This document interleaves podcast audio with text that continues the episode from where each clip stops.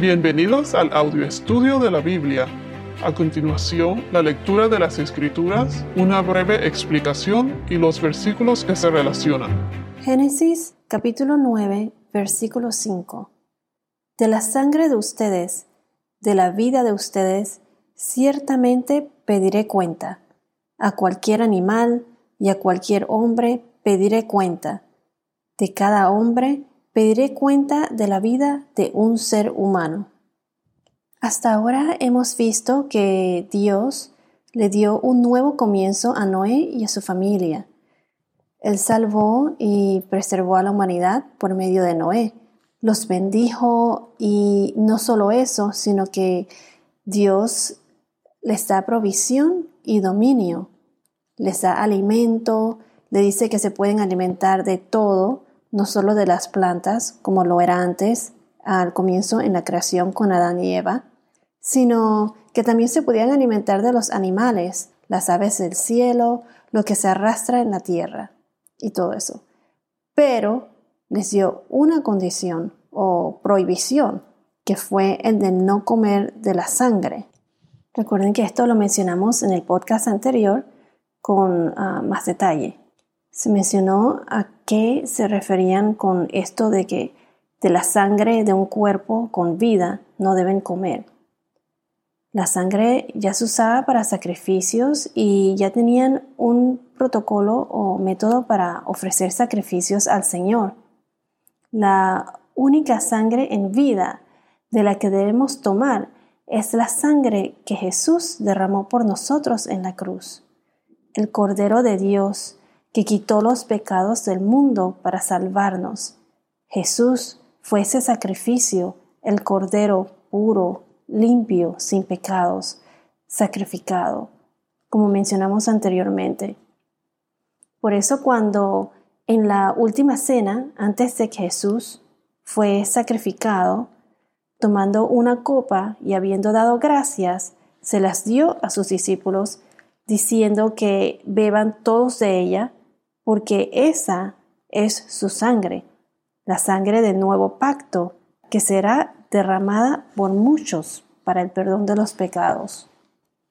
Entonces, desde ese día, Jesús les dijo que no beberán más de ese fruto de la vid. Cuando dice de la vid se refiere de la planta de la uva, de donde proviene el vino. Lo voy a repetir. Entonces él dijo, beban todos de ella porque esa es su sangre, la sangre del nuevo pacto que será derramada por muchos para el perdón de los pecados.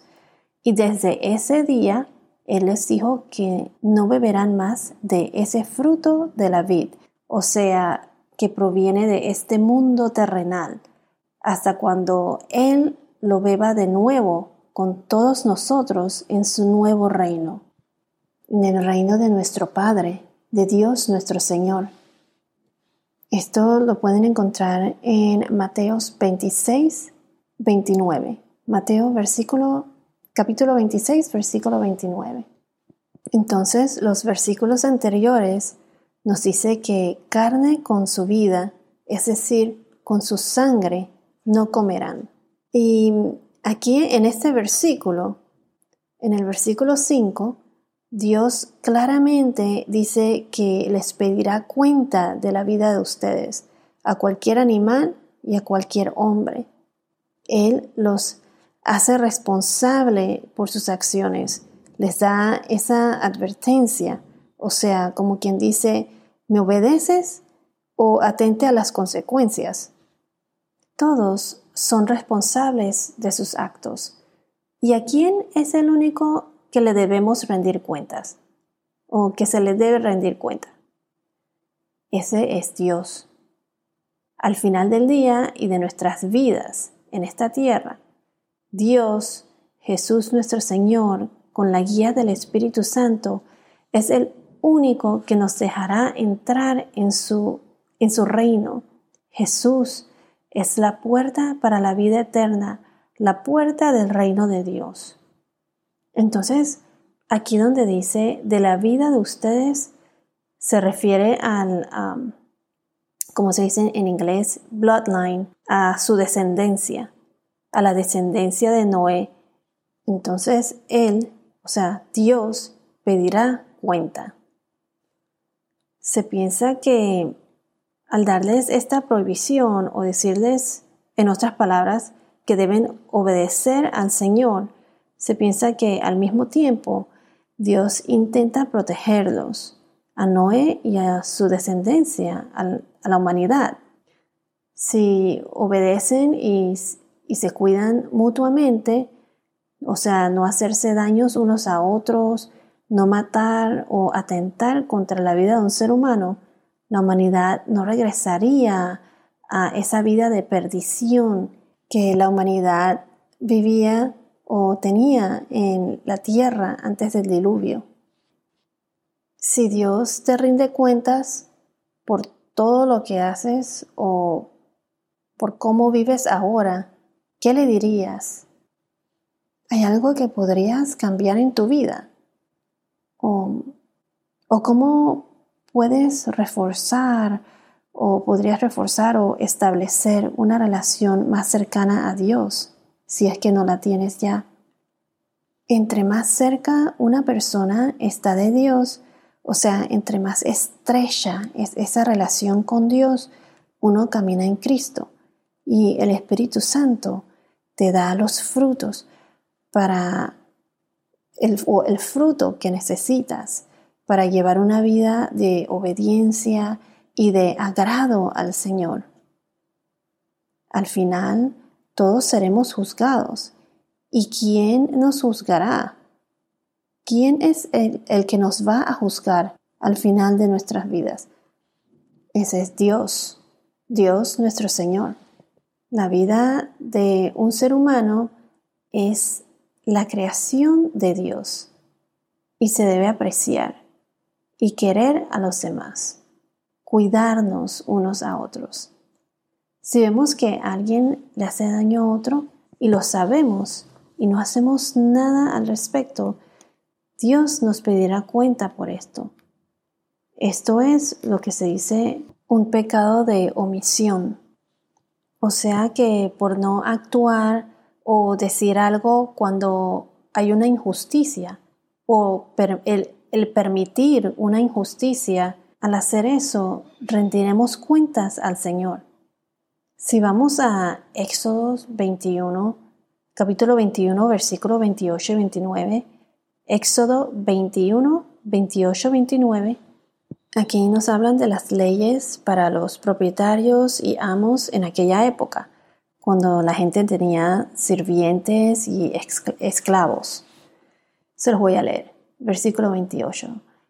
Si un buey acarrea a un hombre o a una mujer y le causa la muerte, ciertamente el buey será apedreado y su, y su carne no se comerá, pero el dueño del buey no será castigado.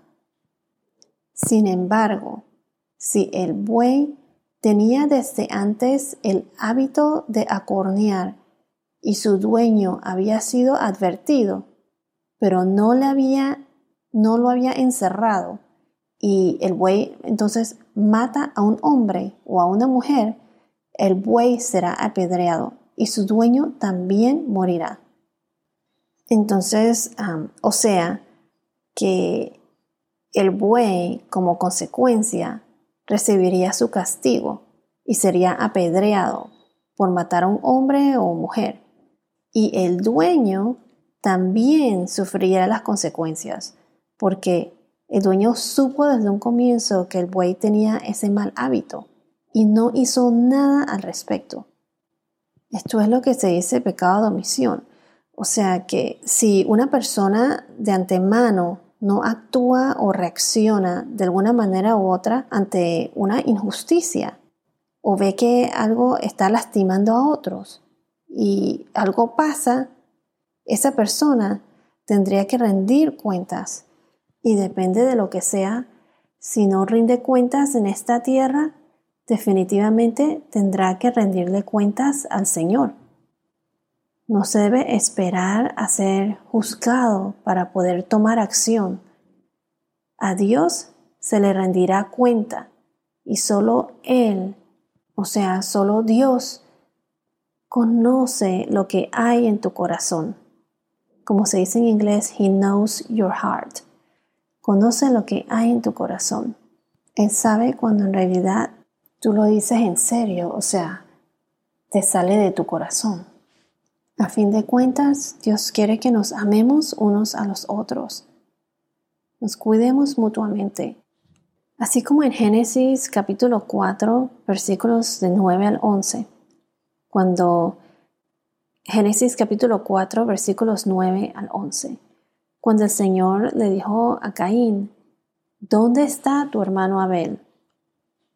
¿Creen que Dios preguntó eso porque no lo sabía? No, Dios lo sabe todo, pero por eso Él le preguntó, ¿dónde está tu hermano Abel? Porque Él le dio el chance, le dio chance a Caín de admitir lo que pasó, de arrepentirse de haber matado a su hermano Abel. Y Caín no lo hizo. Caín, en vez de arrepentirse, lo negó y le dijo, le contestó, ¿soy yo acaso guardián de mi hermano? Y entonces el Señor le dijo, ¿qué has hecho? La voz de la sangre de tu hermano clama a mí desde la tierra. ¿Y cuáles fueron las consecuencias? Dios los Dios lo maldice. Y entonces él le dice a Caín, se lo voy a leer en el versículo 11, Ahora pues, maldito eres de la tierra que ha abierto su boca para recibir de tu mano la sangre de tu hermano. Bueno, entonces algún día todos seremos juzgados y rendiremos cuentas al Señor. Recuerden que Dios te ama y Dios quiere lo mejor para ti. Nuestros actos tienen consecuencias, pero Pienso que nunca es tarde para arrepentirse y para arrepentirse y para hacer algo al respecto. Cuando llegue el momento, a Dios es al que le vamos a tener que rendir cuentas. Bueno, esto es todo por ahora. Que tengas un día muy bendecido y hasta la próxima.